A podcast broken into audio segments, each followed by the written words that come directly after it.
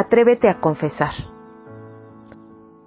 Y el varón le dijo, ¿cuál es tu nombre? Y él respondió, Jacob. Génesis 32, 27. ¿Dónde estás? ¿Qué has hecho? ¿Quién eres? ¿Cómo te llamas? Estos son los interrogantes divinos ante una raza que se esconde detrás de un arbusto como lo hiciera Adán. Sin embargo, Él nos invita a salir de nuestro escondite y ser transparentes. Dios busca confrontarnos para que confesemos. Nos pregunta si tenemos las agallas de admitir quiénes somos y qué nos está pasando. Si tenemos el coraje de decir nuestro nombre.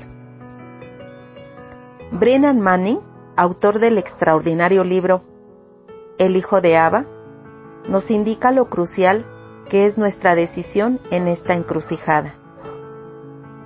Cuando recaí, tuve dos opciones. Volver a la culpa, el temor y la depresión, o correr a los brazos de mi Padre Celestial. Escoger vivir como una víctima de mi enfermedad o decidir confiar en el amor inmutable de Abba. ¿Cuál es tu lucha? ¿Tienes la capacidad de admitir cuál es tu problema? ¿Puedes responsabilizarte por el mal con el que estás luchando? Si puedes confesar quién eres, qué te está sucediendo y qué cosas te hacen sufrir, entonces Dios puede liberarte. La necesidad de transparencia y de admitir nuestra vulnerabilidad es un principio de vida. Debemos reconocer nuestra imperfección. Jacob pudo haber dicho, es que mi padre nunca me quiso, o Esaú es un tonto. Puedes seguir culpando a tus padres, a tu país, a tu mala suerte, pero mientras repitas las palabras de Adán o de Eva, fue la serpiente, no serás transformado. La confesión honesta ante Dios es el punto de partida para que su intervención poderosa tome lugar en nosotros. Por otra parte, la confesión ante nuestros hermanos es el canal por el que salimos de las tinieblas que hay en el corazón y recibimos la luz sanadora de Dios. La confesión ha sido un punto clave en mi vida. Fui literalmente forzado a entrar en ese proceso de poder definir con palabras, hablar delante de Dios, delante de un amigo, de un hermano, quién soy en esencia. La confesión fue también importante en la vida de Jonás. Mientras estuvo encerrado en el vientre del pez durante tres días, aislado en su autosuficiencia, reconoció que el pecado lo mantenía encerrado.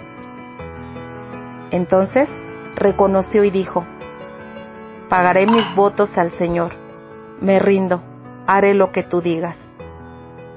En ese instante el pez lo vomitó en la playa. Necesitas aceptar y confesar, identificarte con Jesús para poder ser libre. En el libro de Isaías capítulo 53, Él se llama a sí mismo el siervo sufriente, el varón experimentado en quebranto, que no esconde sus heridas, sino que las enseña porque cuando las muestra, lleva libertad a otras personas.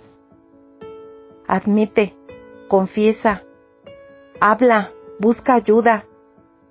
Mas todas las cosas cuando son puestas en evidencia por la luz, son hechas manifiestas, porque la luz es lo que manifiesta todo.